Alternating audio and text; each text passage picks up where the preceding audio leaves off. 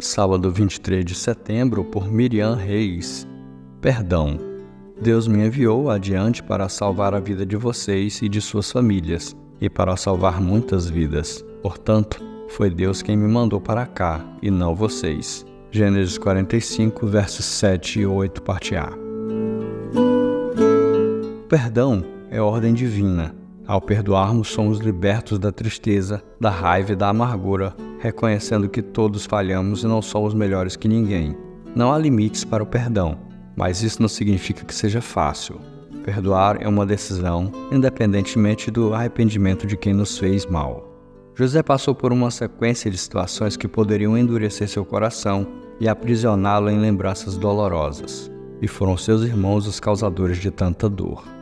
Quando surgiu a oportunidade de vingar-se, José escolheu perdoar.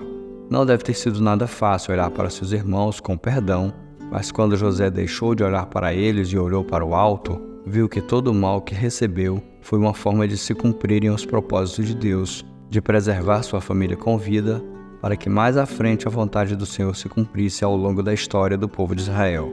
Ele só conseguiu enxergar essa verdade porque já os tinha perdoado. Sem o perdão, somos cegos para entender a vontade de Deus para nós. Perdoar não é esquecer, é conseguir caminhar ao lado de quem nos feriu e olhar como Deus nos vê, com graça e amor.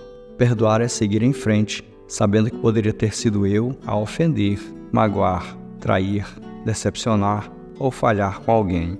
É seguir em frente olhando para o alto, enxergando o agir de Deus que vê à nossa frente e nos envia adiante em muitas situações.